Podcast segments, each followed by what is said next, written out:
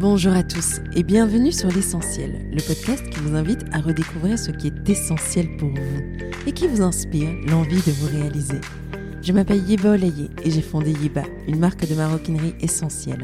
Ce podcast, c'est ma façon de continuer mon histoire avec vous, de continuer à vous inspirer et vous insuffler la confiance et l'envie d'être vous-même.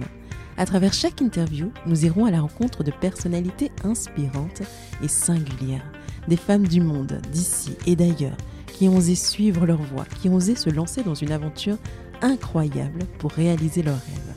Nous parlerons de leurs débuts, des choix audacieux qu'elles ont posés, des chemins qu'elles se sont frayés et de ces petites choses, routines et croyances qui les font avancer. Nous essaierons d'apprendre d'elles et surtout d'oser grâce à elles. Finalement, l'essentiel n'est-il pas de... et si on y répondait aujourd'hui? Le podcast est disponible sur toutes les plateformes, alors pensez à vous abonner et surtout, bonne écoute. Dans cet épisode, je rencontre mon amie Émilie Duchesne, fondatrice de la marque Théa Jewelry. Maman de trois enfants, entrepreneur dans l'âme, Émilie est une véritable go-getter qui va de l'avant, qui surfe constamment en dehors de sa zone de confort avec une agilité qui m'a toujours impressionnée. Cette année, sa marque de bijoux personnalisés fête ses 10 ans. Aujourd'hui, elle nous raconte toute l'aventure, avec beaucoup de sincérité, les hauts, les bas, et tout ce qu'elle a appris et retire de cette expérience riche en rebondissements. Sa force, c'est sa capacité à créer des liens, à aller au contact des autres, à partager. Pour ma part, j'ai rencontré Émilie il y a quasi dix ans, lorsque l'idée de lancer Théa était en train de se concrétiser hit girl incontournable en Belgique, à la tête de la communication de deux maisons de mode et d'un des blogs les plus lus à l'époque, elle n'a pas hésité à me donner ma chance quand je lui avais écrit. Mes premiers pas concrets vers le blogging, vers la mode, se sont faits un peu à son contact. Et bien après, j'ai toujours pu compter sur elle et elle a toujours répondu présent à chacun de mes appels. Un très bel épisode que je vous invite donc à découvrir Bonne écoute Bienvenue sur l'essentiel. Bonjour Émilie, je suis ravie de t'accueillir et euh, ravie d'être là ici avec toi en personne. Ça nous manquait, ce rapport humain. Alors, est-ce que tu pourrais te présenter? Bien sûr. Donc moi, je suis Émilie Duchesne. Euh, je suis belge. J'ai trois enfants de 9, 7 et 3 ans et je suis la fondatrice de Théa Jewelry, qui est une marque euh, de bijoux personnalisés qui existe depuis presque dix ans. Presque dix ans, une vraie entrepreneur. Alors, est-ce que tu pourrais nous parler de ton parcours jusqu'à aujourd'hui? Mais on va découper ça petit à petit, mais euh, nous donner un peu une perspective de comment est-ce que tu as monté cette aventure entrepreneuriale, cette expérience que tu as aujourd'hui et depuis les études jusque maintenant. J'espère que tu as 2-3 heures devant toi. Oui, mais sinon je couperai, t'inquiète euh, alors moi, euh, j'ai fait des études de stylisme. Donc d'abord, j'ai fait toutes mes études euh, classiques en Belgique, à Bruxelles. Ensuite, j'ai fait des études de stylisme pendant trois ans dans une école privée à Bruxelles, tout simplement parce que c'était une école qui proposait trois ans et que les autres c'était plutôt cinq et que j'étais un peu plus pressée de travailler. j'ai toujours été un peu moins moins faite pour les études. Euh, donc ça a été mon choix d'aller euh, là-bas. Euh, donc ça, ça a duré trois ans. J'ai fait du stylisme, du modisme et du modélisme. Donc c'était vraiment assez complet. Ensuite, quand j'ai arrêté, enfin quand j'ai terminé plutôt mes études, j'ai fait un an dans l'entreprise familiale de mon père qui, à l'époque, avait deux marques de vêtements en Belgique où j'ai bossé directement là-bas en tant que, je dirais, assistante styliste, en tout cas dans le bureau de style. Et là, je me suis vite rendu compte que j'avais pas vraiment ma place euh, là-bas parce que euh, je trouvais que je manquais euh, d'expérience. de un et de deux, bon après c'était entre moi et moi, mais j'estimais qu'en étant la fille du boss, c'était encore plus compliqué en fait de manquer d'expérience. On te regarde un peu plus quoi. Donc j'ai décidé de partir à Paris parce que je voulais faire mes armes un petit peu autre part que dans l'entreprise familiale. Euh, c'était un peu compliqué à l'époque parce que voilà, il y avait quelques marques euh, qui étaient vraiment cool en Belgique, n'y avait pas des masses. Et, généralement, bah, tout le monde se connaissait ou c'était un peu concurrent. Donc voilà, je me voyais pas autre part euh, que chez Mère du Nord à l'époque. Donc je suis partie à Paris. J'ai pris la décision de partir à Paris. Sauf que d'abord, euh, je me suis dit, je vais peut-être pas faire un stage. J'avais envie de peut-être faire un an de master, si je puis dire, euh, en mode. Donc je me suis inscrite à l'IFM, qui est l'Institut français de la mode, pour faire une année euh, supplémentaire, pour ouvrir mon réseau et pour apprendre d'autres choses. j'ai passé pas mal de cuts jusqu'au dernier, où j'ai pas été prise je ne sais plus combien est-ce qu'on était, mais on était beaucoup à la base et finalement à la fin on était genre 20 à être prise, donc j'ai pas été prise. Mais j'ai quand même une super opportunité grâce à cette expérience-là, c'est qu'ils m'ont dit euh, on a adoré ton projet et, ta personnalité, mais on te prend pas, je ne sais même plus pour quelle raison, mais euh, on va te trouver un stage parce qu'on sait que c'est compliqué quand on est jeune et qu'on n'a pas le réseau et qu'on vient pas de Paris. Donc ils m'ont trouvé un stage chez Isabelle Marant. Ouais, donc c'est grâce à eux, on va dire que ça a commencé. Après, je ne dis pas que sans eux, je ne serais pas arrivé, mais en tout cas, ça a été une. Enfin, ils m'ont bien tendu la main, quoi, à ce niveau-là. Et euh... Génial, carrément. Pour un démarrage, je trouve que c'est euh, une énorme opportunité. Oui. Et euh, tu as pu rentrer chez Isabelle Marance ou quel style de fonction ou, Oui. Alors, j'étais assistante euh, dans, la, dans le bureau de style. Euh, il faut juste savoir qu'Isabelle Marant, c'était pas du tout ce que c'est aujourd'hui. Hein. Donc c'était encore une marque de sentier. Il n'y avait pas de défilé. Euh, c'était, euh, je sais pas. J'ai envie de dire, il y a peut-être 17 ans, tu vois. Donc c'est quand même un petit moment. Ça n'avait rien à voir avec. Euh, malheureusement, heureusement pour moi. donc aujourd'hui, ça paraît canon. Qu'est-ce qui était déjà canon à l'époque? Parce que c'était une chouette marque. Euh, mais c'était pas du tout, euh, tu vois, ce que c'est aujourd'hui. Et euh, mais c'était déjà très cool. Euh, je ne sais pas depuis combien de temps elle existe. D'ailleurs, je me souviens, je ne sais pas quel âge a son enfant, mais je me souviens qu'elle était enceinte. En tout cas, quand j'y étais. Faudra qu'on Donc, il faudra vérifier. euh, là, je suis restée six mois. Donc, c'était dans le bureau de style. Il y avait elle et deux autres filles, une qui faisait des bijoux, l'autre qui faisait le prêt-à-porter, et moi, je travaillais avec Charlotte qui faisait le prêt-à-porter. Donc, c'était quatre. Hein. Donc, je sais pas combien ils sont aujourd'hui, mais c'est pas la même chose. C'était les tout débuts, on dirait. Bah, pas loin, quoi. en tout cas, je sais pas depuis combien de temps elle existait, mais c'était encore une jeune marque, quoi. Pour euh, celles qui nous écoutent et qui ne, ne, ne voient pas vraiment ce qu'est un bureau de style, est-ce que tu pourrais nous expliquer rapidement et, euh, et ensuite comment tu t'es amusée dans ce bureau de style? Alors, un bureau de style, c'est l'endroit où toutes les collections se créent. Donc, c'est là qu'il y a les dessins, les dessins techniques, les moodboards, euh, les patronages, euh, voilà, tout ce qui touche euh, à élaborer une collection, à la montée, du croquis jusqu'à la prod en fait. Ok. Donc, donc c'est assez excitant parce que voilà, comme, comme, comme je vais expliquer aussi maintenant, quand on est stagiaire, on fait pas forcément des choses qui sont très concrètes, surtout dans des bureaux comme ça. Mais moi, je trouve que juste en, voilà, en ouvrant les yeux et en ouvrant ses oreilles, on, on apprend quand même beaucoup de choses. Euh, alors moi, ce que je faisais, bah écoute, j'ai pas un souvenir bien précis, mais en tout cas, c'était pas des choses qui étaient méga intéressantes. Il faut vraiment être euh, voilà, être honnête. Euh, donc je mettais des, dessins en propre, ou je, où je collais des moodboards, ou j'allais chercher des déjeuners. c'était ça la pas, vie des stagiaires. Voilà, c'était pas boum boum quoi, tu vois. Mais c'était pas grave, tu vois. Je bossais avec Isabelle Marant dans le même bureau. je euh, elle a certainement plus le même bureau aujourd'hui, mais c'était un truc qui, très, qui était très euh, cute. Euh, il y avait une bonne énergie. et voilà. Et pour moi, c'était très flatteur. Et puis surtout, c'était mon, mon, premier stage, tu vois. Donc, et à Paris.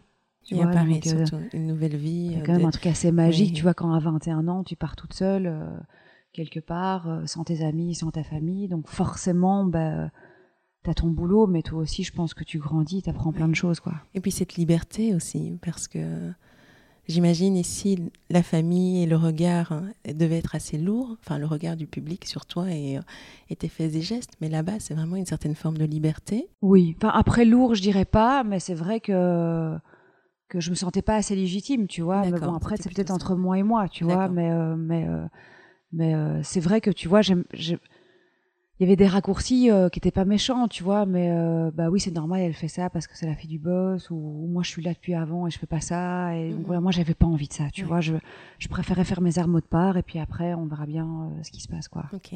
Donc Isabelle Marant, bureau de style. Combien Voilà. de temps? Alors six mois. Ensuite, euh, je lance quelques CV, je commence à me faire un mini réseau et euh, par une copine, enfin une amie plutôt à moi qui travaillait chez Dior Joaillerie à la presse, euh, elle me trouve un stage en fait. D'ailleurs, c'est assez marrant, je me suis jamais rendu compte de ça en fait. Maintenant, je dis ça en parlant. Elle me trouve mon, mon deuxième stage en fait à la presse Dior Joaillerie. Donc, je ne travaillais pas à la presse, je ne sais pas, je ne travaillais pas dans les bijoux, mais je j'ai envie de mettre un pied chez le VMH parce que on m'a toujours dit qu'une fois que tu rentrais un peu là-dedans, bah, c'était moins compliqué si tu veux d'aller d'une marque à une autre que de recommencer à chaque fois à zéro. Et puis c'était que deux mois et j'avais pas, j'avais rien. Mhm. Donc je me suis dit bah je vais accepter parce que ça peut être que intéressant. Je me demande même comment tu as pu te poser la question. Moi, Bah, parce que euh, j'étais loin de ma zone de confort quoi si tu veux et puis c'était pas ce que je voulais faire, ni la presse, euh, ni la joaillerie, tu vois. Mais c'est marrant parce que c'est la première fois aujourd'hui que je fais le lien comme quoi aujourd'hui je suis dans les bijoux. Bref. Euh, Mais dis-moi, qu'est-ce que tu voulais faire avant qu'on re- revienne sur ce deuxième stage? Moi je voulais être styliste. Moi je voulais euh, créer des vêtements. Créer des vêtements. C'est ça que j'ai toujours vu depuis que je suis toute petite. Euh, mes parents ont toujours fait ça. J'ai grandi dans les fringues. Je me suis jamais posé une autre question que ça. D'accord.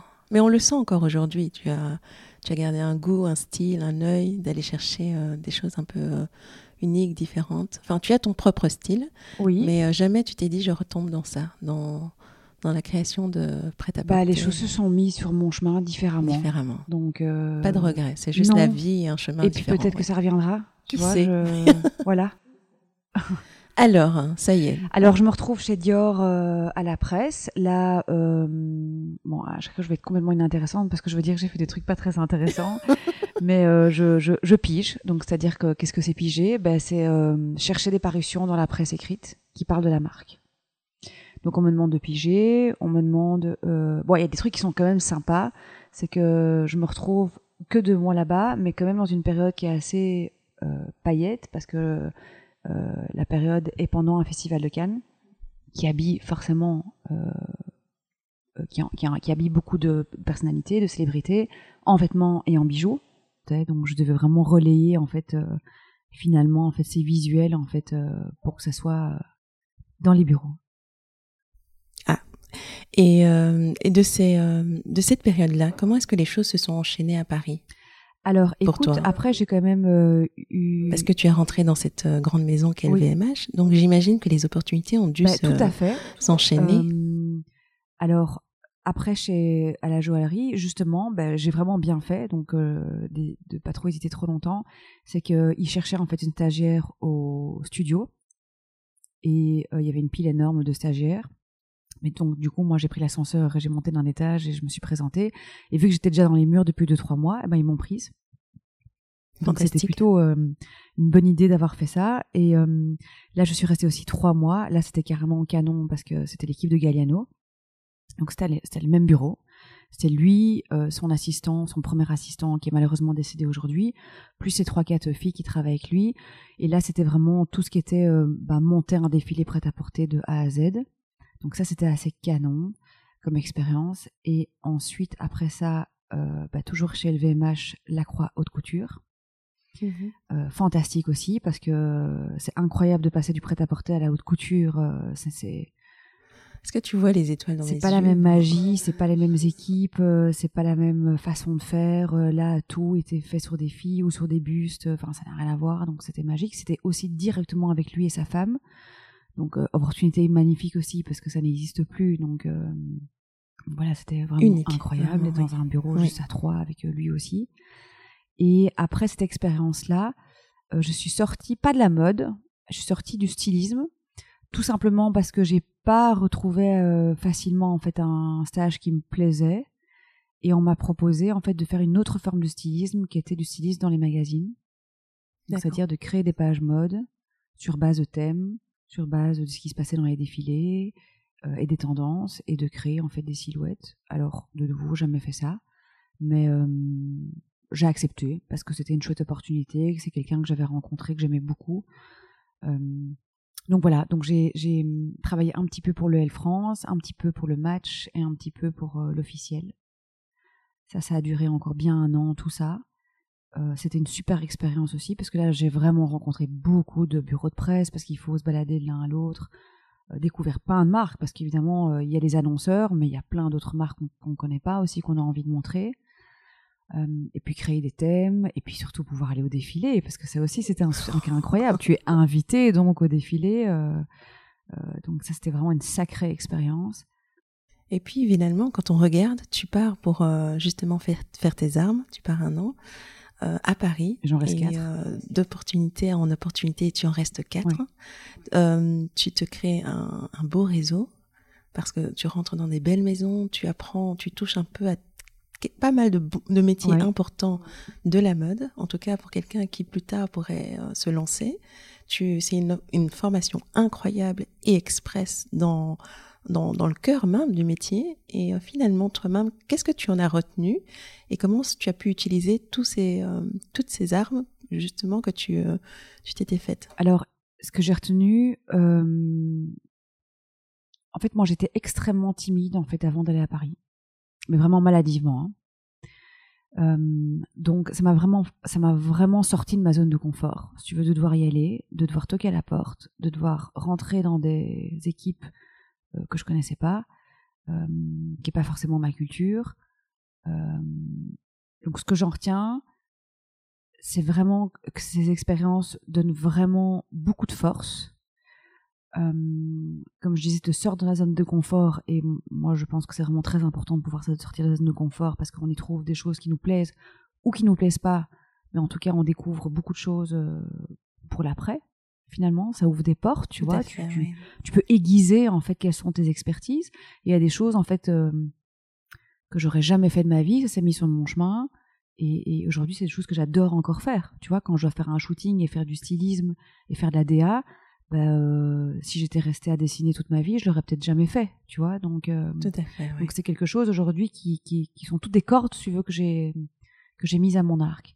Donc après, je sais qu'il y a plein de profils différents. Il y a des gens qui aiment bien faire vraiment euh, une seule chose et très très bien. Moi, je trouve que d'être un peu couteau suisse, en fait, c'est vraiment pas mal. Surtout si on veut se lancer à un monde d'entrepreneuriat, on n'a pas le choix. Donc, si on a touché à pas mal de choses avant, c'est vachement intéressant. Et puis mon deuxième point, bah, c'est peut-être un peu bateau, mais moi je trouve que le réseau dans la vie, c'est ce qui est le plus important dans la vie professionnelle. Hein. Après, on cherche pas des amis, euh, ou ça peut devenir des amis, bien sûr, mais c'est pas l'idée euh, première. Euh, bah, moi, je me rends compte aujourd'hui que quasi vie de tous les jours, euh, si j'arrive à, passer autant de portes, euh, c'est parce que je me suis fait un réseau petit à petit. Quoi. Après, il faut l'entretenir. Après, il faut être authentique, il faut pas être focus, il faut pas prendre les gens pour juste pour quelque chose d'autre. Il faut avoir une intelligence émotionnelle, tu vois. Mais mais aujourd'hui, moi, je vais à Paris, bon, normalement, pas pour l'instant, encore deux trois fois par mois, et je me rends compte que voilà, j'ai aucun souci, si tu veux, pour pour ouvrir des portes encore grâce à ça, quoi. Même si c'était il y a 15 ans. Et c'est vrai que quand on s'est rencontrés, d'ailleurs, chaque fois qu'on se rencontre, tu me sors de ma zone de confort. Mais en même temps, ce que j'adore chez toi, c'est euh, cette capacité à, à dépasser tes peurs. Parce qu'effectivement, je pense qu'il y a, au moment où je t'ai rencontré pour une interview, il y avait beaucoup plus de timidité qu'aujourd'hui. Et jamais j'aurais pu imaginer que tu aies une chaîne comme Inspire. Et, euh, et en même temps, c'est fou parce qu'on ne se connaissait, connaissait ni d'Ève ni d'Adam. Je suis arrivée dans ton bureau, tu m'as mise complètement à l'aise et tu as toujours entretenu le contact. Rappeler régulièrement pour savoir où j'en étais.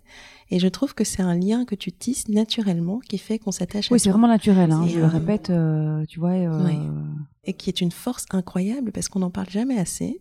Mais avoir un réseau et être capable de le construire avec le, dans le temps, ça, c'est un gage peut-être de pas de succès, mais en tout cas de, qui te permet d'avancer vraiment dire que en tout cas, j'ai pas dit que sans réseau tu n'es rien, mais en tout cas, euh, tu gagnes beaucoup de temps. Il faut être honnête, tu vois, tu gagnes beaucoup de temps. Euh, tu prends l'exemple de mon Inspire, on en parlera peut-être après. Euh, quand je me suis lancée, bah non, c'était même pas l'Inspire, pardon, c'était au premier confinement, c'était avec Théa quand je faisais. Voilà. Oui, c'est vrai. Oui. C'était avant. Bah, j'ai monté le projet en une semaine et j'ai pas dû envoyer des mails avec des CV j'ai envoyé 20, 20 WhatsApp et, tout, et, et tout le monde a dit oui, c'était parti, quoi, tu vois. Mais ça, c'est le travail, tu vois, c'est pas du jour au lendemain, c'était pas des copines, c'était des gens que je connaissais dans mon réseau, donc je pense que c'est assez important de le travailler, tu vois. Après, bon, je suis pas RP, hein, tu vois. Je pense que, en tout cas, si on n'est pas employé, tu vois, si on sort un peu de tout ça, comme toi et moi, je pense que c'est mmh quelque chose qui est très important et ou en tout cas qui fait gagner beaucoup de temps. Et des fois de l'argent aussi. Hein.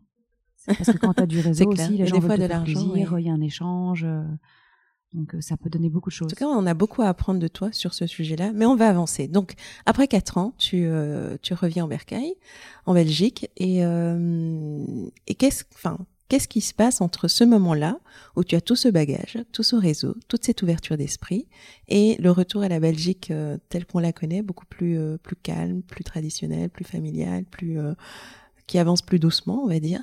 Et, entre le moment où tu lances Théa, Comment est-ce que le cheminement s'est fait entre Paris et Théa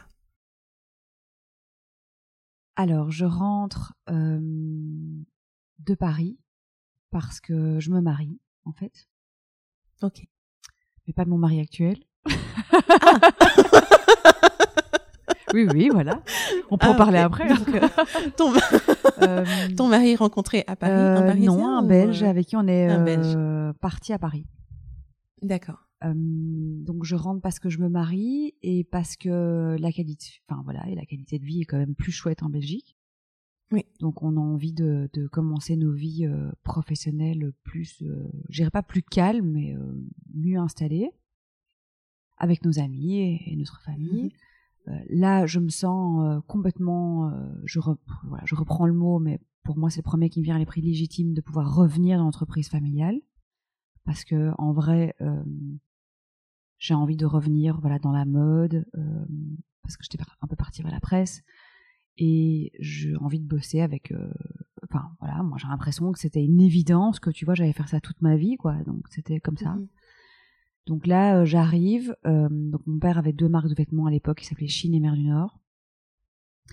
Et au bureau style il n'y a pas vraiment de place à ce moment-là. Donc il y a une fille à la com qui euh, doit euh, subitement partir du jour au lendemain à cause d'un problème personnel. Et donc euh, mon père ou mon frère me disent bah tiens ça serait bien que pendant quelques temps tu fasses un peu tampon le, temps qu'on trouve quelqu'un en fait. Ok. Ok, pas de souci. Donc je, c'est pas facile, hein, parce que en fait il y a personne qui te brief, donc elle part du jour au lendemain et toi, bah en fait, tu te retrouves avec le chantier. Elle a un peu de dire comme quoi, tu vois, donc oui. t'as ah tout carrément, qui touche à l'image, mais tout de deux marques qui ont pas le même ADN, quoi. Pas le même ADN, mais quand même une belle visibilité. Bien sûr, mais tu des parles pas au même genre, c'est pas la même cible, c'est pas la même com, c'est pas les mêmes images. Euh, il y en a un qui fait que des défilés, l'autre qui a un plan média dans la presse, euh, c'est vraiment pas la même chose. Puis c'est quelque chose que j'avais jamais fait. Donc euh, je me retrouve quelques mois là-dedans. Alors petit à petit, ça va, ça va. Au début, c'est un peu brouillon, mais ça va. Comment, comment est-ce que toi tu gères? Je pose la question maintenant parce qu'on le verra petit à petit.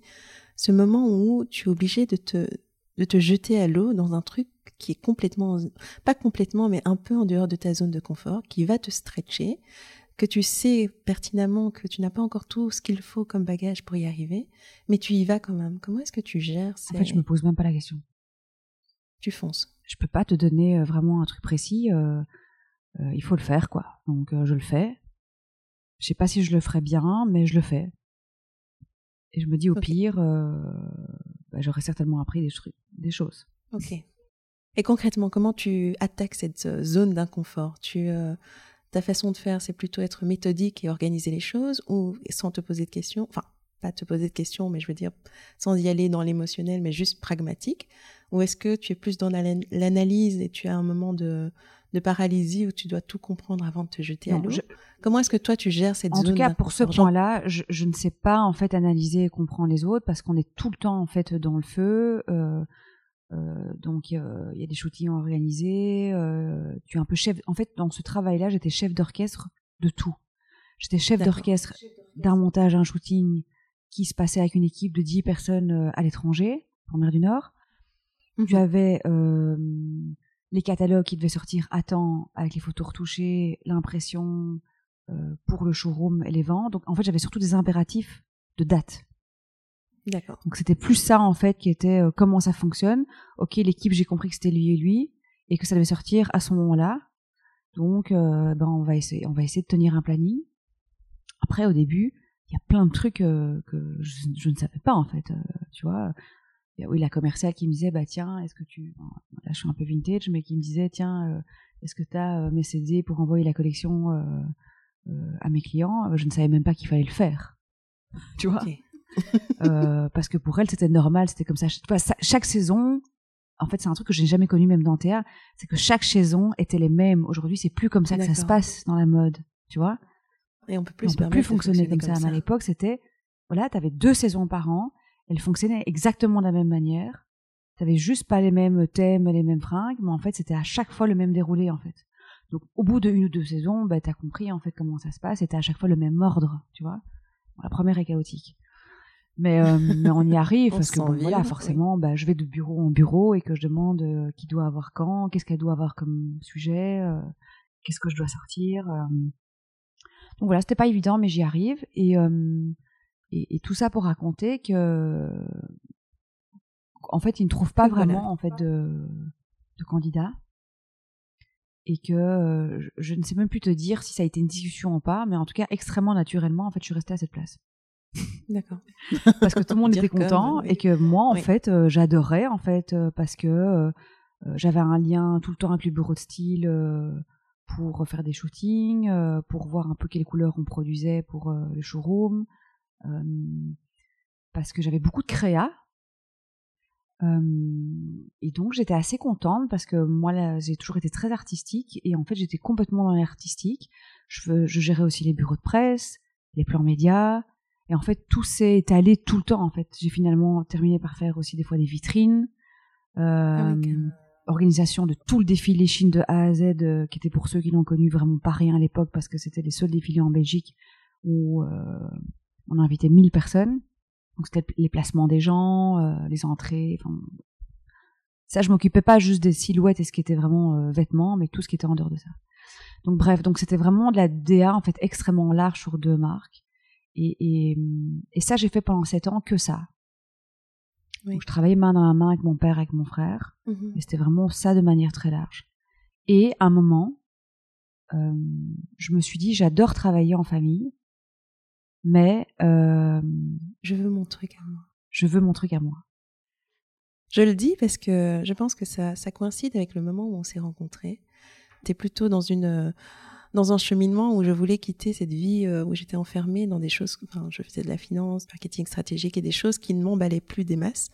Et euh, je voulais lancer ce blog et tu, tu étais la première à me donner ma chance en me donnant cette première interview. Et j'étais venue justement faire passer cette interview. Et c'est à ce moment-là que tu, euh, tu, tu m'as dit, pendant l'interview, j'ai, euh, j'avais vraiment besoin de mon truc à J'avais déjà à ce moment-là? Je ne, savais, je ne sais pas si tu avais mhm. déjà Théa ou pas, mais cette phrase a résonné en moi parce que ça résonnait tellement juste. Et il y a une émotion qui est sortie de toi qui, euh, tu sentais que c'était quelque chose qui venait de très loin, de ce besoin de... Non, je, je pense que tu étais encore très euh, tu avais ce blog Lila Loiseau. Oui, j'avais un Et c'était pour ça, oui. Enfin, c'était plutôt pour cette casquette-là.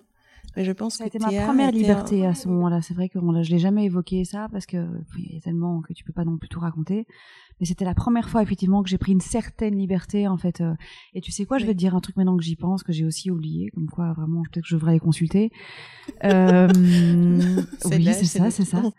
euh, tu sais que Lila Loiseau pendant les premiers mois, je n'ai jamais dit que c'était moi. ni ma famille, ni mes amis, en fait, savaient que c'était moi. Parce que j'avais besoin d'avoir un projet à moi. Et j'avais pas forcément envie qu'on empiète dessus. C'était mon jardin secret. Oui. Oui, je t'avais posé la question là-dessus. Et, euh, et c'était vraiment sorti comme une, une vérité pour toi. De, de vie en fait. J'ai besoin d'avoir un truc à moi. J'ai besoin de m'exprimer de ma façon à moi et euh, oui, comment est-ce que l'idée de Théa est arrivée et euh, comment as-tu décidé justement de quasi commencer à voler tes propres ailes avec ton, ta propre marque? Alors, euh, donc j'ai besoin d'un projet personnel. Euh, qui n'est pas liée à mon père et à mon frère, même si ça se passait extrêmement bien. Mais j'avais envie d'avoir toute liberté dans toutes mes, dans toutes mes décisions et d'avoir mon propre univers. Je ne, je ne savais pas ce que je voulais faire. Je savais juste que je voulais le faire. Et ayant une éducation qui était toujours très entrepreneur de mes parents, euh, c'était quelque chose que j'avais dans un coin de ma tête, mais qui, je ne savais pas si ça allait un jour pouvoir se faire, mais c'était quelque chose que je sentais que je devais développer moi-même. Même si ça voyait, ça, ne me voyait pas vraiment le jour, si tu veux, c'était pas grave, c'était moi pour me nourrir personnellement. Alors je me dis que j'ai besoin d'un projet personnel, mais je n'ai pas le projet personnel. Donc je cherche pas dans la nature, parce que c'est un peu bizarre, c'est pas très naturel. Donc je me dis ça va venir, il y aura un truc qui viendra à moi. Alors je suis enceinte de ma première fille Théa. Et euh, je veux me, faire en fait une bague avec son prénom. Parce qu'en vrai, j'ai toujours adoré tout ce qui était personnalisé depuis que je suis petite. Je ne sais pas t'expliquer pourquoi, c'est pas non plus une passion, mais euh, dès que je pouvais personnaliser quelque chose, alors qu'à l'époque, c'était vraiment pas à la mode comme aujourd'hui. Aujourd'hui, tu as tout ce que tu veux, mais à la mode, enfin, à l'époque, euh, t'avais, euh, je sais pas, t'avais un collier Agatha avec ton prénom que j'avais, euh, mais c'était, euh, c'était un peu cheap, quoi, si tu veux. Mais j'aimais bien ça. Et donc j'ai voulu me faire une bague et euh, en cherchant, je me suis rendu compte que en fait ce que je voulais n'existait pas. Donc c'est-à-dire que la bague n'existait pas du tout. Donc il y avait des colliers et des bracelets qui existaient mais pas des bagues. Et que ça n'existait encore moins dans des matières qui étaient vraiment précieuses. Donc comme je l'ai évoqué maintenant, il y avait des marques un peu plus cheap qui en vendaient avec ton prénom. Comme il y avait ce que les Gary Bradshaw à l'époque, tu vois, c'est un peu la même époque. Oui. Euh, qui revient oui. Et euh, donc ça, ça existait, mais c'était cheap. J'aimais pas la typo. C'était un peu plat ou c'était un peu carré. C'était un peu baseball. C'était pas très élégant.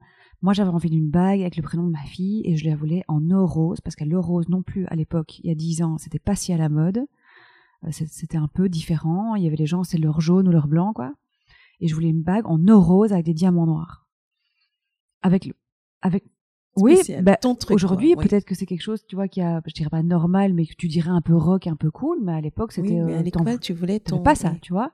Moi j'avais envie, j'avais ça en tête, quoi. Je trouve pas, parce que en fait, où tu peux faire faire des bijoux euh, en or et en diamant par un joaillier, tu vois, mais tu peux pas le trouver euh, sur une marque, sur un site, euh, parce qu'à l'époque c'est aussi très digital, qui n'était pas forcément le cas non plus a 10 ans pour beaucoup de marques. Hum, donc je ne trouve pas. Et je me dis, bah c'est pas grave, je vais le faire moi-même. Je fais ma bague, je vais en verse, j'écris avec mon écriture, je fais la bague comme je veux, fine, ma typo, or rose, diamant noir, je la porte. Et là, euh, un engouement, quoi. Tu vois, bon, je dirais pas un truc de, de taré, tu vois, mais quand même, tu vois, de la curiosité, c'est quoi, ça vient d'où euh, C'est sympa, euh, donne-moi Oui. l'idée. Et je me dis, bah, c'est peut-être ça, en fait, mon projet. Parce qu'en fait, ça me Mhm. correspond tellement, de personnaliser. Mais en même temps, je suis quand même étonnée, parce que je me dis, j'ai quand même pas inventé les bijoux personnalisés, mais ça, en fait, il y a pas. Donc, euh, on est en voyage de noces avec mon deuxième mari. Donc Théa, c'est euh, c'est la fille de ton. Oui, en fait, j'ai pas eu d'enfant, en fait, avec le premier. Avec voilà. le premier, comme ça. Pour celles qui se posaient la question, parce que j'osais pas, tu vois. Je t'ai dit que j'avais rien à cacher. Oui, mais quand même. Donc, il y a trois enfants euh, avec le même, quoi. Voilà. Oui, Le premier, c'était pas, enfin, euh, c'était oui. on va dire comme un amoureux, quoi. Tu vois, c'était voilà, Voilà. euh, vite euh, fini, même si on s'entend très bien aujourd'hui.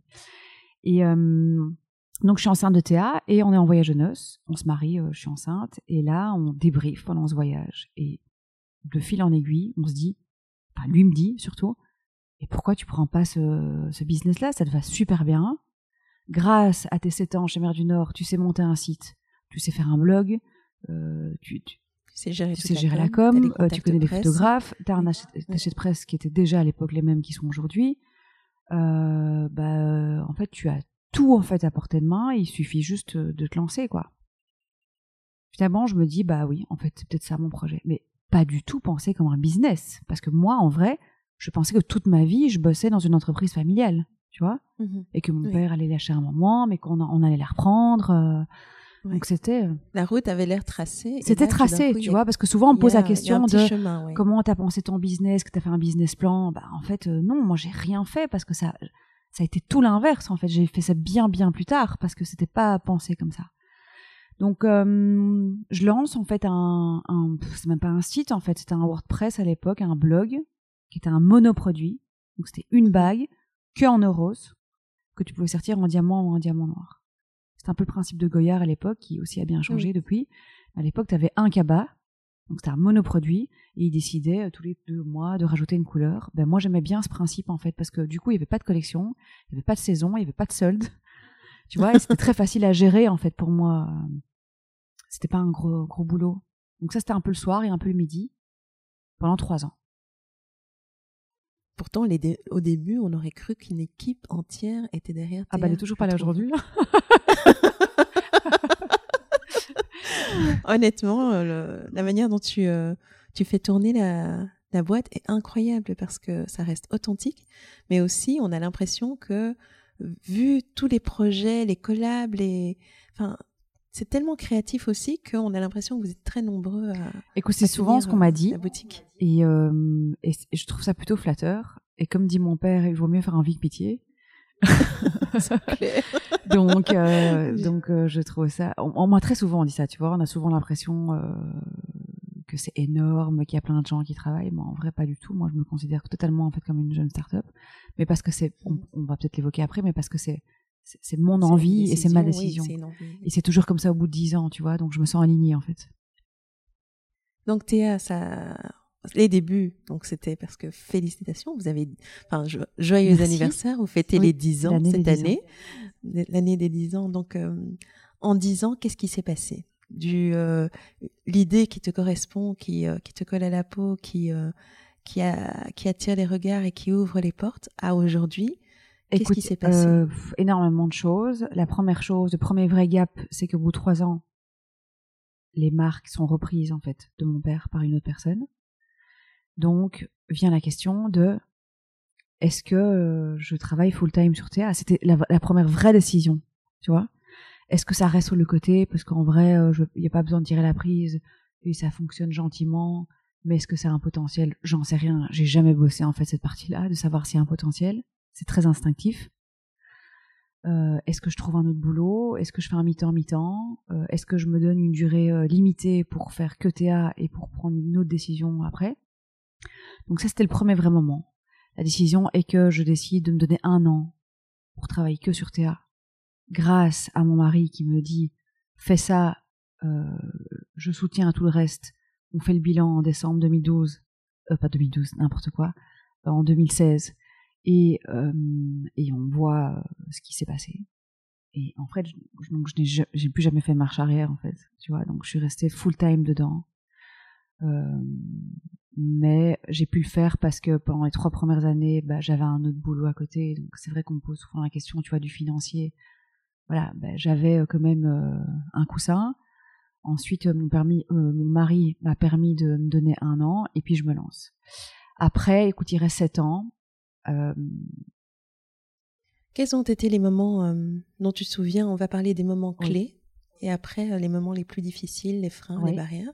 Mais commençons par le positif. Hein. Si, tu, si tu regardes en rétrospective ces dix ans, quels ont été les moments qui t'ont rendu vraiment fier et, euh, euh, qui ont été des moments clés pour la marque, pour qu'elle grandisse ou, qu'elle survive?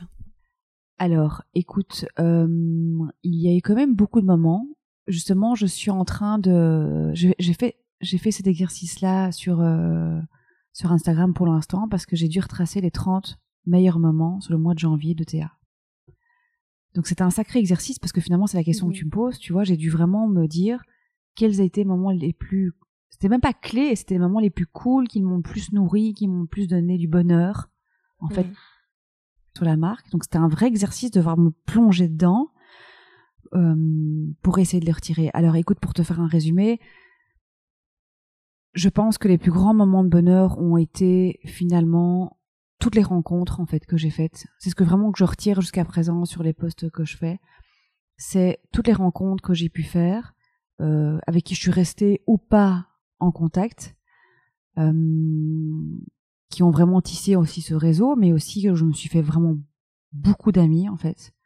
Et, et, et c'est tous ces projets que j'ai fait aussi en collaboration, donc c'était des très belles collaborations, mais aussi des voyages. Ça m'a permis de voyager, parce que moi les, les voyages c'est une, une, passion aussi.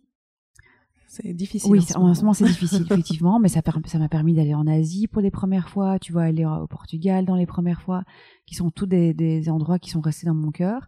Et, et, et, donc, finalement, ça a été euh, élargir mon spectre, en fait, euh, de, de valeurs que j'ai et de et de et d'expérience.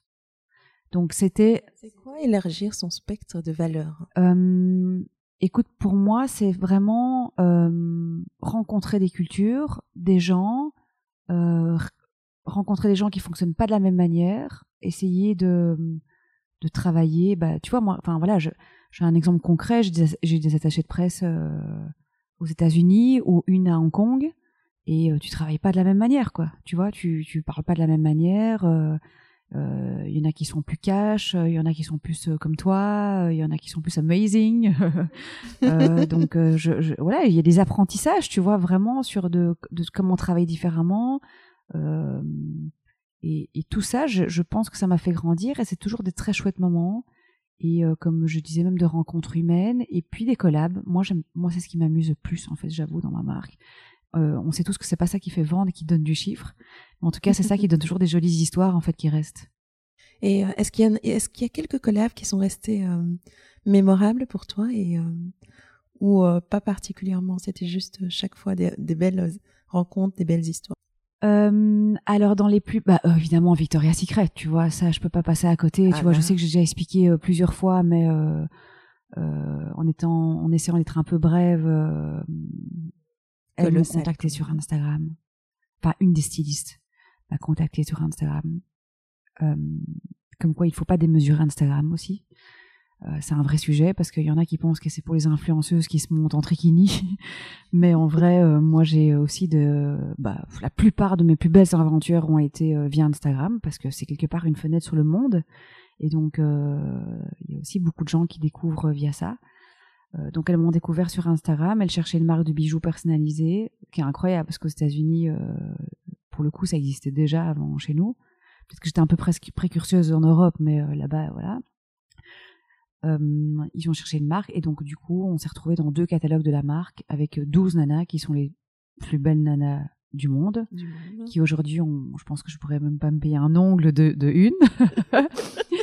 Euh, mais elles ont porté euh, les bijoux Théa et puis tu sais à l'époque enfin je parle un peu comme une vieille mais tu sais à ce moment-là aussi t'avais pas le truc vraiment d'influence comme t'as moi j'ai pas signé de contrat avec ces nanas j'ai juste dit tiens est-ce qu'elle pourrait me faire des posts sur Insta euh, une assise qui l'ont fait sur 12 mais tu vois 6 elles ont chacune un million sur leur compte donc c'était un truc de, de, taré, quoi, tu vois. Et aujourd'hui, c'est un truc que je enfin, qu'on pourrait même pas se payer, qui pourrait même pas être envisagé, tu vois. Non, non c'est même pas possible de le mettre dans ton Impossible. planning. Euh, tu pourrais même pas. C'est juste la vie qui, qui te Être au bon endroit et au bon euh, moment. Ça, c'est un truc que j'ai toujours bien cru aussi.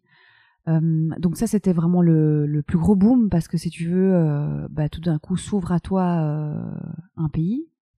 C'est pas comme si je l'avais vraiment conquis non plus, mais je passe quand même de 0 à 30% de mes ventes aux États-Unis bah oui, quoi, tu vois. Et puis une communauté en plus euh, sur mon Insta. Et puis euh, on me demande souvent comment est-ce que j'ai autant de followers. Bah c'est en vrai c'est Victoria's Secret, hein. Parce qu'en 48 heures, je pense que j'ai pris 60 euh, 000 followers sur mon compte. J'ai pas compris ce qui s'était passé, tu vois. Oh Donc au final, quand tu prends les années, bah l'évolution après a été gentiment euh, normale et organique, tu vois. Mais ce qui, le gros boom, en fait, c'est la moitié en fait que j'ai, en fait, ça a été ça, hein, tu vois. Euh, mais bon, tu as quand même créé l'autre moitié. Oui, bien sûr, tu vois, mais euh, mais euh, mais tout ça, ça a, donc ça, ça a été forcément énorme pour moi. Ensuite, oui, il y en a eu plein d'autres qui étaient forcément beaucoup plus petites, tu vois, même associées à des marques que j'aime, comme Marie de Motrotter, ou moi j'ai une passion pour les casquettes et donc pouvoir faire un produit, parce qu'en fait j'aime bien sortir aussi de mes bijoux, mhm. parce que je pense que j'aime la mode et que et que c'est mon autre corde. Et en plus, euh, ça je l'ai juste pas évoqué aussi, mais ce qui était très important, c'est que j'ai développé en fait ma propre écriture en fait pour ma marque. Mm-hmm. Euh, ce que je pense qui était assez malin à l'époque, je t'avoue, j'ai déjà aussi répété plusieurs fois, mais je le redis parce que je pense que c'est un élément qui est important euh, pour des personnes qui peuvent nous écouter, c'est trouver quelque chose en fait qui t'appartient. C'était ma prochaine. Parce que je pense que si j'avais fait un Ariel ou un Times, je serais peut-être plus là aujourd'hui parce qu'il y en a 100. Tu vois, depuis 3-4 ans.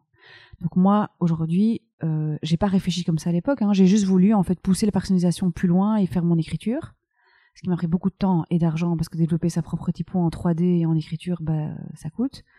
Mais Mhm. quelque part aujourd'hui, je suis protégée par le droit d'auteur.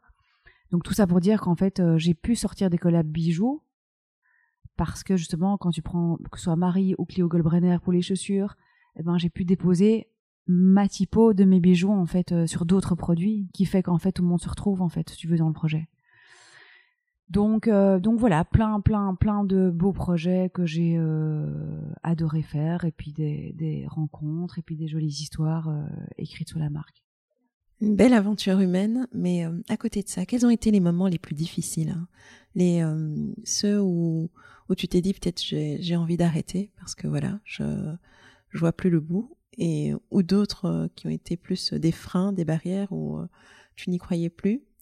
Euh, Est-ce qu'il y a eu des moments vraiment très difficiles oui, oui, où toi, tu as été remis oui, en cause plusieurs fois, hein, et, et sans mentir, je pense qu'il y a autant de chouettes moments que de mauvais moments, tu vois, donc euh, je pense que il faut pas non plus faire semblant qu'on est des roller coaster, je veux dire, euh, t'as le fameux ascenseur émotionnel qui est quand même bien là, et, et, c'est ok, en fait, parce qu'il n'est pas agréable, mais en fait après, tu retires toujours quelque chose de, de bien, je pense.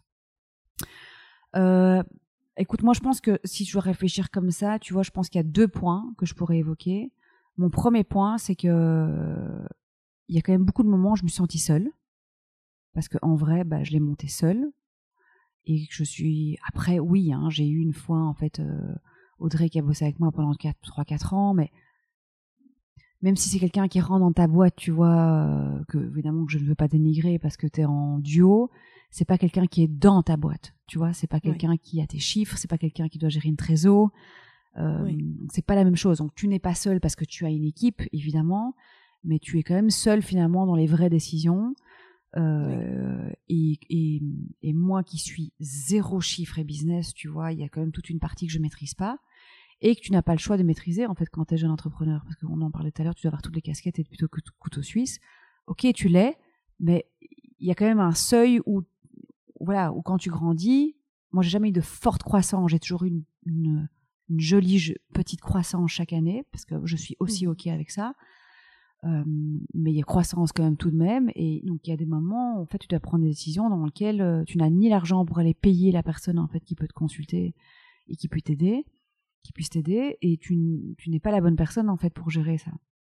Donc moi je me suis retrouvée beaucoup de fois face euh, à, à des trous. J'ai plus. Euh, comment ce que je fais à part euh, faire des ristournes? Parce que tu vois c'est vrai ça qui se passe tu vois euh, j'ai j'ai pas j'ai pas rentré assez ce mois-ci pourquoi?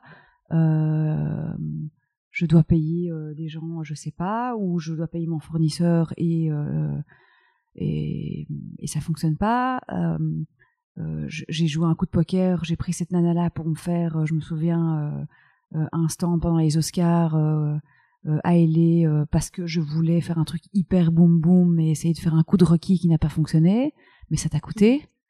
Euh, donc il y a plein de choses comme ça que j'ai essayé qui n'ont pas fonctionné. Il y a des trucs que j'ai essayé qui ont hyper bien fonctionné. Mais bon, moi je suis plutôt de nature assez fonceuse et un peu joueuse de poker.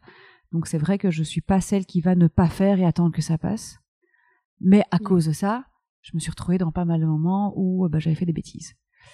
Donc euh, je regrette euh, pas, hein, tu vois, parce qu'après j'ai trouvé des solutions. Mais euh, il y a des moments qui sont pas très agréables où euh, bah t'as fait et maintenant il faut réparer.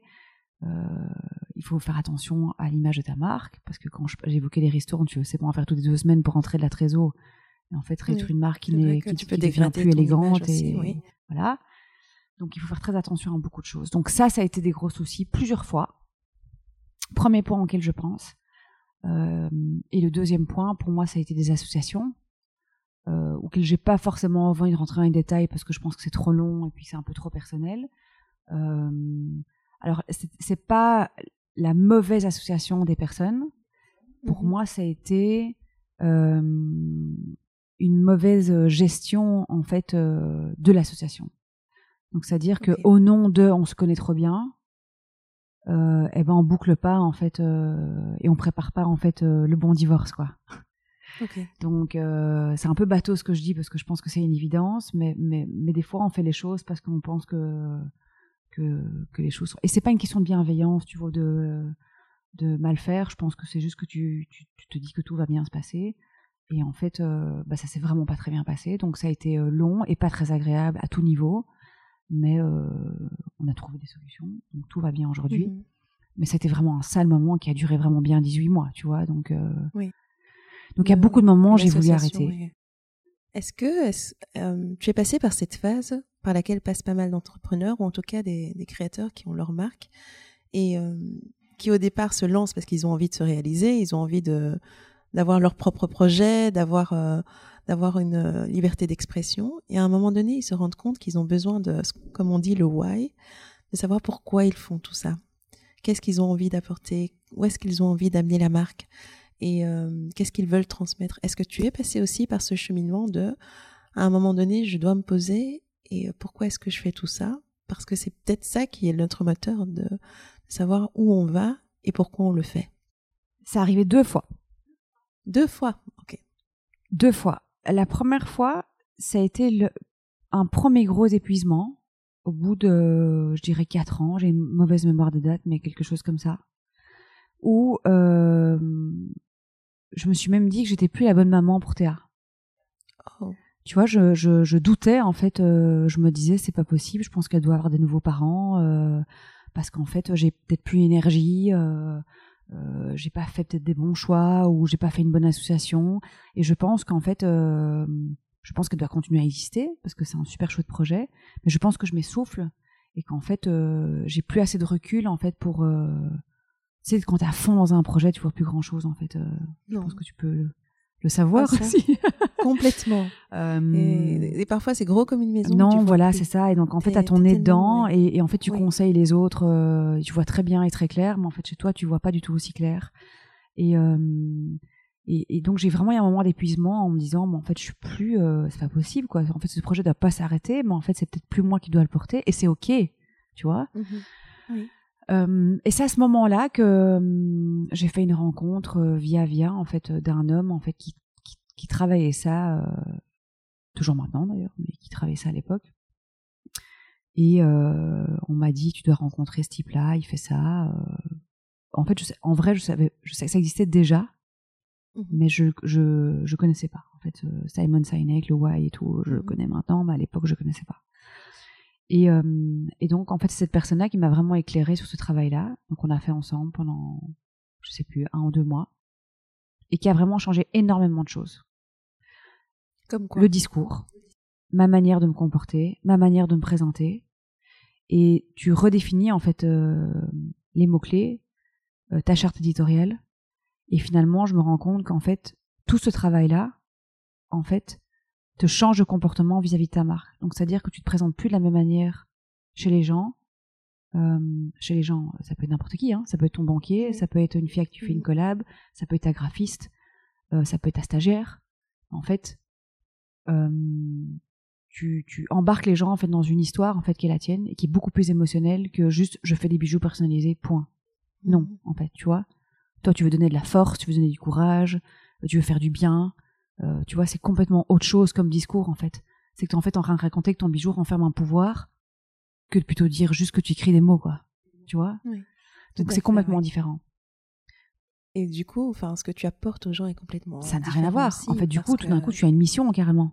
Tu vois? Oui. Tu as une mission, en fait, c'est de faire du bien aux gens. C'est pas du tout la même chose que euh, que de, de, leur vendre euh, un bijou à 600 euros. Enfin, tu vois ce que je veux dire euh, Il y a un côté un peu, un peu bizarre, opportuniste, et puis il y a un côté que non, en fait, tu veux lui donner, tu veux, tu veux lui offrir quelque chose qui vraiment va changer peut-être sa vie, quoi, ou qui va lui faire du bien, ou qui va, euh, ou qui va lui donner confiance, ou qui va lui, lui, je sais pas, elle va revivre un moment incroyable, ou qui peut l'accompagner dans une disparition. Il y a tout, tu vois. Et ça, je l'avais pas compris en le faisant, bizarrement. Moi, je voulais faire un bijou, tu portais le nom de ta fille, en fait. Mais en fait, ça va bien au-delà de ça et je l'ai pas compris. Donc moi, ça a été extrêmement important comme moment. Ça, c'était le premier moment. Et ensuite, figure-toi que je viens de le refaire et de le terminer. De refaire l'exercice. Hein. Ok.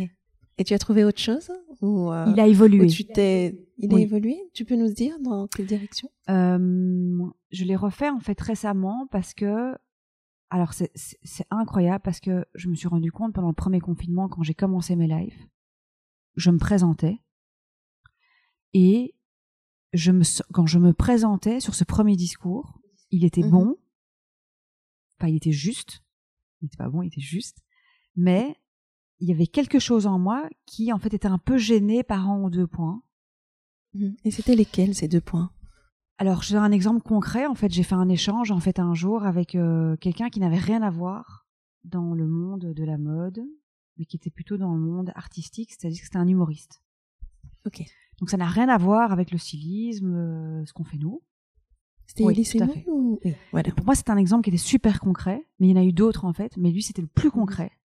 Parce que quand je suis arrivée avec mon truc tout fait, en disant voilà, je me présente à ta communauté, euh, je fais des bijoux personnalisés, et en fait, je suis une marque qui célèbre la vie. En fait, je me suis retrouvée face à quelqu'un qui m'a dit Ah, tu célèbres la vie Mais en fait, quoi Tu fais comment euh, euh, Tu vois, un peu comme si c'était Pump It Up. Euh, tu vois ce que je veux dire? Un truc un peu flop. Je sais pas expliquer. Oui. Oui. Et on était quand même dans le premier confinement, hyper dur, avec une pandémie. Tout à fait. On cherchait tous un peu. Oui. on se posait plein, plein de questions et effectivement. Et en fait, j'étais un peu là, mais oui, oui, je célèbre la vie, euh, tu vois, j'étais un peu, euh, mais euh, que, tu n'as pas compris. Voilà, quand il y a un moment spécial dans ta vie, mon bah, message, quoi, tu vois. Et en fait, après, je me suis dit, en fait, il a, il a donné une réflexion qui était extrêmement simple, mais qui en fait n'est pas si conne en fait, parce que, enfin, je pas dit que c'était con, mais je veux dire, moi, enfin, elle me semblait bizarre, mais en fait, je me suis dit, en fait, ça limite la, peine de creuser, oui. Euh, quelque chose en fait qui n'est tellement pas ma réalité parce que ma réalité c'est des gens en fait qui quasi toute la journée que ce soit par chat par mail ou par Instagram qui racontent les histoires de leurs bijoux. Et il n'y a pas que genre j'ai un super fils en fait qui est en forme et en fait je m'achète son bijou tu vois. Il y a euh, je sors d'une maladie j'ai envie de me donner un bijou qui va me qui va célébrer le fait que je sors d'une maladie il y a un bijou qui est euh, je ne suis pas bien, euh, je manque de confiance, donc je vais me prendre un mot qui va tous les jours me rappeler en fait que je dois oser. Il y a de j'ai perdu mon enfant et j'ai envie qu'il soit toute ma vie près de moi. Et donc oui, c'est une manière de célébrer la vie. Mais en fait, quand tu le dis platement comme ça, en fait, c'est que du positif en mode comme si tu avais tes yeux fermés avec des gros œillères de 10 cm, où tout va bien. Et c'est pas ça, en fait, tu vois. Et en fait, c'était pas ça, en fait, mon concept et ma marque. Donc oui, c'était c'était célébrer la vie. C'était ça, mais, c'était pas tout à fait ça. la manière de le dire ne, ne reflétait pas euh, la profondeur de ce que c'était euh, et, le côté spécial que renfermait ce et En fait, c'est ah tu célébrais la vie, ah bah trop cool, genre je vais habiter chez toi, tu vois ce que je veux dire? Et, et, en fait, je me suis dit euh, quoi il vient?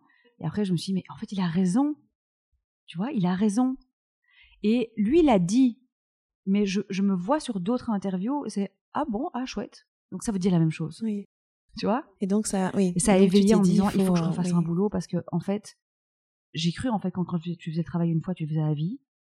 Pas du tout. Mais en fait, pas du tout. J'ai réalisé la même chose, tu sais. Bah, je pense qu'on est passé par la parce que je sais que, moi j'ai un peu vécu ton parcours et là tu viens d'avoir pour moi un rebound de nouveau.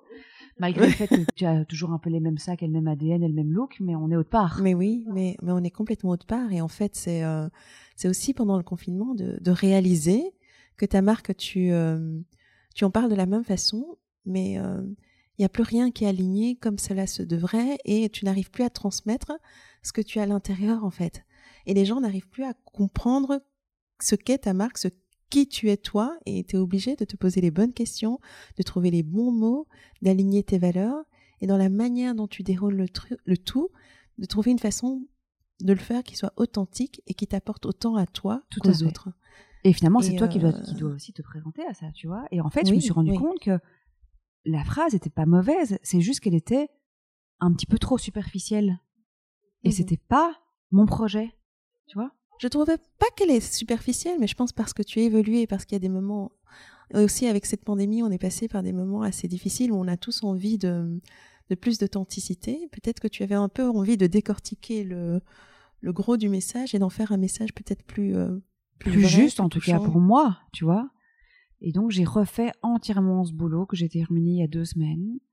Euh, et, et, donc voilà, donc pour les raisons, les mots que je viens de t'évoquer, on a été plus loin. On n'a pas tout refait parce qu'en vrai, la base elle est là, tu peux pas la réinventer, tu vois. Non. mais on a été encore plus loin et, et, j'en suis hyper contente. Et qu'est-ce que ça donne maintenant? Mais c'est vraiment ça que, je, que finalement que j'ai pas encore appris mon discours par cœur.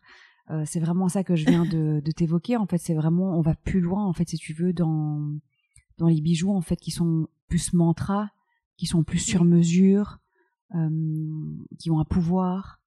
et le but est vraiment en fait de faire du bien, en fait tout simplement. Mais finalement c'est simple, mais en fait c'est pas si simple en fait quand tu fais pas le travail. Pas du tout. Et en fait tu sais, il y a cet exercice du why et si tu veux on en parlera après, mais moi j'ai découvert qu'il y avait vraiment cette notion de plateforme de marque tu vois, qui commence par l'exercice du why, que je conseille d'ailleurs à tous euh, tous les entrepreneurs, créateurs euh, qui nous écoutent et créatrices qui nous écoutent, euh, parce que c'est un exercice qui te permet de partir de, de ta raison d'être et de la traduire dans la manière dont tu t'exprimes dans tes produits, dans la manière dont tu communiques, dans la manière dont tu crées des expériences autour de ta marque. Parce que c'est et la plateforme de marque, c'est tout ce qui va nourrir en fait la traduction de ce why que tu auras réussi à euh, formaliser en fait avec des mots plus justes. Et, euh, et en fait, c'est en ça que certaines marques sont beaucoup plus puissantes en termes de communication que d'autres. Et aussi, elles ont des communautés plus fortes parce qu'elles s'adressent de manière plus authentique. C'est parce qu'elles partent de ce why et qu'elles construisent tout le reste autour. Voilà. Mais, euh, Et donc ça y est, tu y es et tu es prête à. Oui, oui, oui. Alors là, je suis en train de, de tout changer parce que c'est une année anniversaire aussi, tu vois. Donc je me dis tant qu'à faire, donc je refais mon site cette année. Génial. Entièrement. Euh, bah oui, parce que tant qu'à faire, euh, euh, tant qu'à faire, un petit, un petit créneau entre 2 et 4. euh, mais là, je commence le site actuel, tu vois, de de changer deux trois textes. On fait le manifesto, tu vois, je le change. Enfin voilà, je, commence à être un peu plus alignée. Euh, j'ai changé, j'ai déjà changé mes mails automatiques pour que ça soit quand même déjà que ça commence un petit peu à parler un peu différemment. Donc évidemment, on a tout revu de A à Z.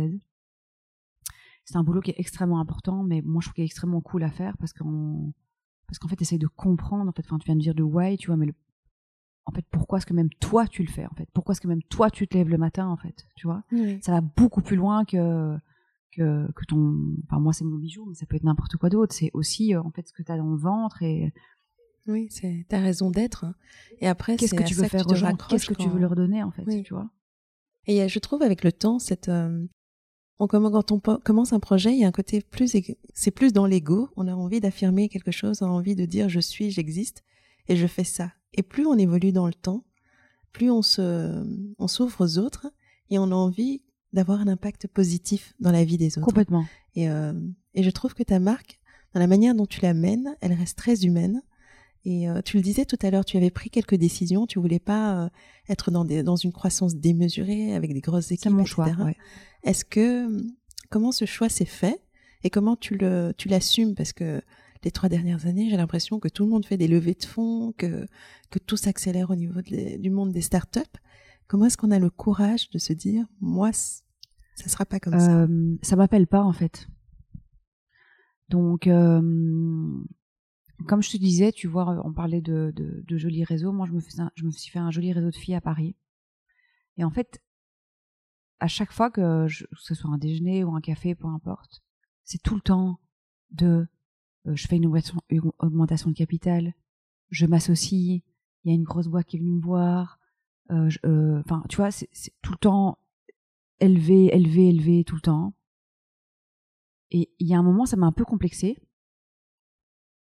pas complexé, mais je me suis dit, bah, c'est bizarre en fait, parce que moi, euh, je sais pas, ça m'intéresse pas, ou, ça vient pas à moi, ou pourquoi est-ce qu'en fait toutes elles sont en train de revendre leur troisième boîte, alors qu'elles sont peut-être plus jeunes que moi aussi, tu vois?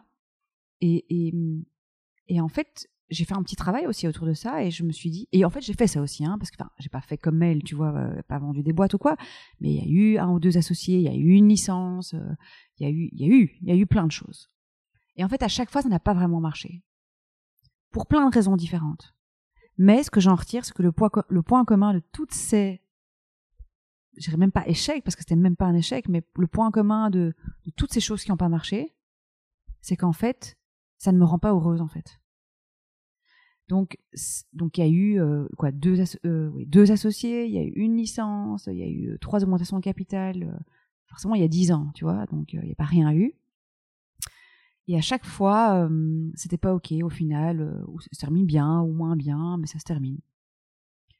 Et en prenant du recul, surtout en 2020, quand tu te retrouves quand même seule en avril sans plus personne, parce que où tu dis je régresse, et en fait je redeviens toute petite, et en fait c'est nul, ou tu dis je prends mes plein pouvoir en fait quoi, j'ai retrouvé toute ma liberté, et en fait, c'est maintenant que ça recommence, en fait, quoi. Parce que j'ai compris, en fait, quoi. Et en fait, c'est ça qui s'est passé. Alors, j'ai pas dit que j'allais plus m'associer. J'ai pas dit qu'il y avait plus avoir de projet. En tout cas, je si je le fais, ça sera aligné, en fait, avec euh, ce que, ce que j'ai envie, en tout cas. Et si ça s'annule pas, même si c'est le plus gros et qu'il y a plein d'argent, je le ferai pas, en fait. Parce que j'étais aussi un peu aveuglée hein. par tout ça aussi, tu vois. Donc, moi, mon souhait aujourd'hui, c'est ma liberté. Parce que si j'ai pas de liberté, je, je ne sais pas en fait être bonne. Donc c'est même pas une question de me la péter en gros je veux être libre et faire ce que je veux. Non, c'est que je pense que je ne suis pas bonne en fait. Si tu, si tu me brimes ou que tu me mets dans une case ou dans une boîte, euh, c'est pas que je ne veux pas être dirigée, hein, je veux dire je suis quelqu'un d'extrêmement ouvert et je me remets facilement en question. C'est que je ne suis pas bonne en fait. Donc euh, je, je pense que même la personne en face ne sera pas content de moi. Donc c'est pas bon pour personne. Mais je te comprends trop. Voilà. La liberté. Donc moi j'ai besoin de travailler de chez moi dans un coworking en vacances, j'ai besoin de me dire j'ai pas eu le temps de déjeuner, bah j'ai mieux avancé. Je vais chercher mes enfants à l'école, j'ai besoin de retravailler le soir. Si j'ai envie, je, n'ai jamais fonctionné comme une fonction, parce que j'ai jamais été euh, élevée comme ça, mais j'ai besoin en fait d'avoir cette liberté. Sinon, je ne suis pas heureuse. ça c'est le premier point. Et moi, je j'ai pas beaucoup d'ego. J'ai des défauts, mais j'ai pas beaucoup d'ego. Et donc j'ai zéro kiff, zéro kiff d'être une d'être euh, d'avoir une entreprise avec plein d'employés, euh, de voyager partout dans le monde pour mon bureau, d'être jamais là. En fait, ça ne m'anime pas. En fait, ça ne m'appelle pas, ça ne m'anime pas. Moi, j'aime travailler qu'avec des freelances parce que c'est ma liberté et parce que j'aime me créer une famille euh, TA, mais qui soit des gens indépendants, qui ont un tas d'idées, euh, avec qui je peux échanger plein de fois, mais qui travaillent pour d'autres marques, comme moi aussi. Et en fait, je pense que tu es tout le temps animé en fait en permanence par des choses autour de toi et que donc du coup, euh, bah, tu es inspiré en permanence en fait. Donc c'est mon choix. C'est pas de rester petite, mais moi je ne suis pas à l'aise avec faire du x10 comme je disais. Euh, je suis pas cette personne-là. Je vais pas la gérer en fait. En fait, je, ça ne va pas aller, tu vois. Donc euh, voilà, je me connais, tu vois. Je, je, je, préfère rester plus petite. C'est une force que de se connaître. Croître gentiment, avoir une famille de boulot. Euh, et si je dois un jour revendre des parts ou revendre complètement, je le ferai certainement, parce que je vais pas faire ça 30 euh, ans. Mais je pense que maintenant, je sais exactement par ces expériences-là, en fait, ce que je veux et ce que je veux plus. Dis-moi, qu'est-ce qu'on peut te souhaiter pour, allez, je vais pas dire les dix prochaines années, les cinq, parce que les choses vont tellement vite et s'accélèrent. Mais euh, les années à venir, qu'est-ce qu'on peut souhaiter, te souhaiter à toi et à Théa?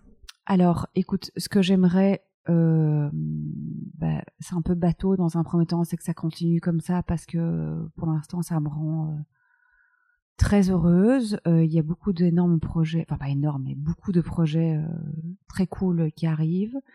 Euh, donc j'aimerais bien euh, que ça continue tout simplement comme ça parce que ça me fait vibrer et donc si ça me fait vibrer, bah ça me rend heureuse. Donc je pense être meilleure dans mon travail et une meilleure femme et une meilleure maman.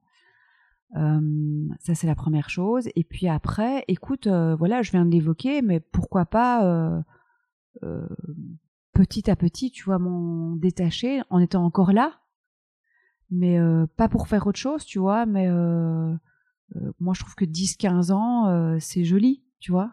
Euh, donc, je ne sais pas ce qui peut m'arriver, mais j'aimerais bien que ça passe à autre chose, mais pas dans ce que je viens d'évoquer, en fait, qui me rend pas heureuse, en fait, dans quelque chose de très positif et qui soit très aligné avec mes envies et, et surtout dans la bienveillance. C'est quand même très important à ça et on le ressent quand on t'écoute. Euh, si tu pouvais euh, laisser un conseil, euh, parce qu'on pourrait passer des heures, toi et moi, à discuter, mais je vais petit à petit clôturer. si tu pouvais donner un conseil à ces, ces, femmes qui nous écoutent et qui ont peur d'oser ou qui se posent trop de questions ou qui prennent peut-être le regard des autres trop à cœur, lequel serait-il? Parce que tu fais partie de, ces personnes, de ces rares personnes que je connaisse, à pouvoir toujours se, se lancer et sortir de leur zone de confort, à tester beaucoup de choses et à ne pas avoir de regrets. Donc, euh, quel conseil tu pourrais leur, leur laisser qui puisse les aider à commencer une belle aventure? Alors, écoute, je pense que c'est toujours plus facile à dire qu'à faire déjà. Mais tu le fais, donc. Oui, euh, oui, non, mais je sais, mais c'est généralement la réponse que j'ai en retour, tu vois, quand je, quand je pars dans mes conseils. Donc, je, je, je, le dis avant parce que je vous entends. euh, c'est euh, c'est ne pas ne pas passer à côté de d'une envie en fait. Enfin, moi je trouve ça trop triste en fait de toute sa vie ou pas toute sa vie, mais en tout cas longuement avoir envie très fort de faire quelque chose et ne pas le faire pas pour les bonnes raisons. C'est-à-dire que j'entends souvent j'ai pas les sous ou j'ai pas le temps ou j'ose pas. Pour moi, c'est pas des bonnes raisons. tu vois, je pense que tu peux faire un truc avec extrêmement peu de moyens aujourd'hui. Euh, il y a beaucoup de choses que tu peux faire avec euh, ton téléphone euh, toi-même, avec beaucoup de tutos. Alors oui, il faut du temps, mais je pense que si tu veux, tu en trouves. C'est comme pour aller faire du sport. je pense que tu peux en trouver. ça peut rester on the side. Tu dois pas faire un gros projet qui coûte très cher, full time, lâcher un boulot pour ça. je pense qu'il y a énormément de cas autour de nous euh, qui ont commencé comme ça et qui sont même pas très grands, enfin tu vois, euh, euh, mais qui en tout cas sont nourris par ces projets-là et sont très heureux de les faire. Moi je trouve ça dommage de, de passer à côté de quelque chose en fait que tu as vraiment envie de faire. moi je pars du principe que même s'il dure que un an ou deux ans ou cinq ans, en fait on s'en fiche en fait. Parce que finalement tu l'as fait, et, et, l'expérience, les rencontres. C'est ce que tu en retires parce que tu vas rencontrer des gens, tu vas apprendre plein de choses. Et donc, finalement, bah, tu vois, qu'est-ce qui peut t'arriver de pire, en fait? Bah, Il y a rien, en fait, qui peut t'arriver de pire parce qu'il y a que du bien. Alors oui, peut-être que tu seras planté, mais bon, ça, on en a marre d'avoir ce genre de discours de euh, des échecs, du plantage. Enfin, moi, c'est un truc que je veux même pas écouter. Moi, je trouve qu'il y a zéro de ça.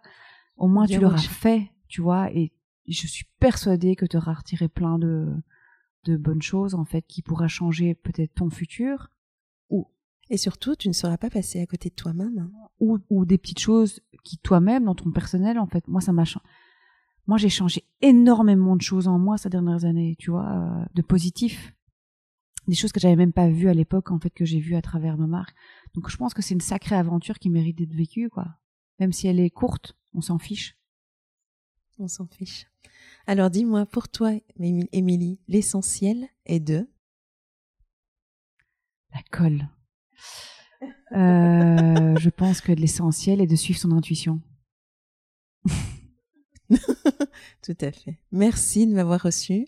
C'était un délicieux moment, vraiment, un très joyeux anniversaire à toi. Merci de m'avoir reçu. 10 ans. Surtout. Je sais qu'on a eu un peu de temps pour le monter mais on est là et donc je suis très contente de l'avoir fait. On y est arrivé et en fait il est incroyable parce qu'on apprend beaucoup de choses et euh, dix ans condensés, c'était euh, il faut le faire. Tu peux être tellement fier de toi et c'est parce qu'il y a des marques comme les tiennes qui sont dans le paysage que nous on peut avancer et on continue à avoir beaucoup d'espoir. Donc euh, merci de continuer à nous surprendre, à nous ouvrir les horizons, à nous partager ton réseau parce que tu partages énormément avec ta communauté et surtout je rester J'essaye. Non, mais franchement, j'essaye. C'est vrai. On parlait de mission de cas, mais moi, ma mission personnelle, je suis persuadée que je, c'est le partage, quoi, tu vois, et, et, je le fais naturellement et avec beaucoup, je pense, de, de bienveillance parce que je trouve qu'il faut s'entraider, il faut s'entraider, quoi, tu vois. C'est la base, quoi. J'ai l'impression que c'est ça l'essentiel pour toi. La l'entraide. Tu, viens de, tu viens de me trouver. L'entraide ou le partage. non, je pense que oui, oui, oui, clairement. En fait, ça te résume tellement bien. C'est ce euh, que j'essaye de faire, en tout cas. Merci beaucoup. Allez, voilà. À bientôt. Salut.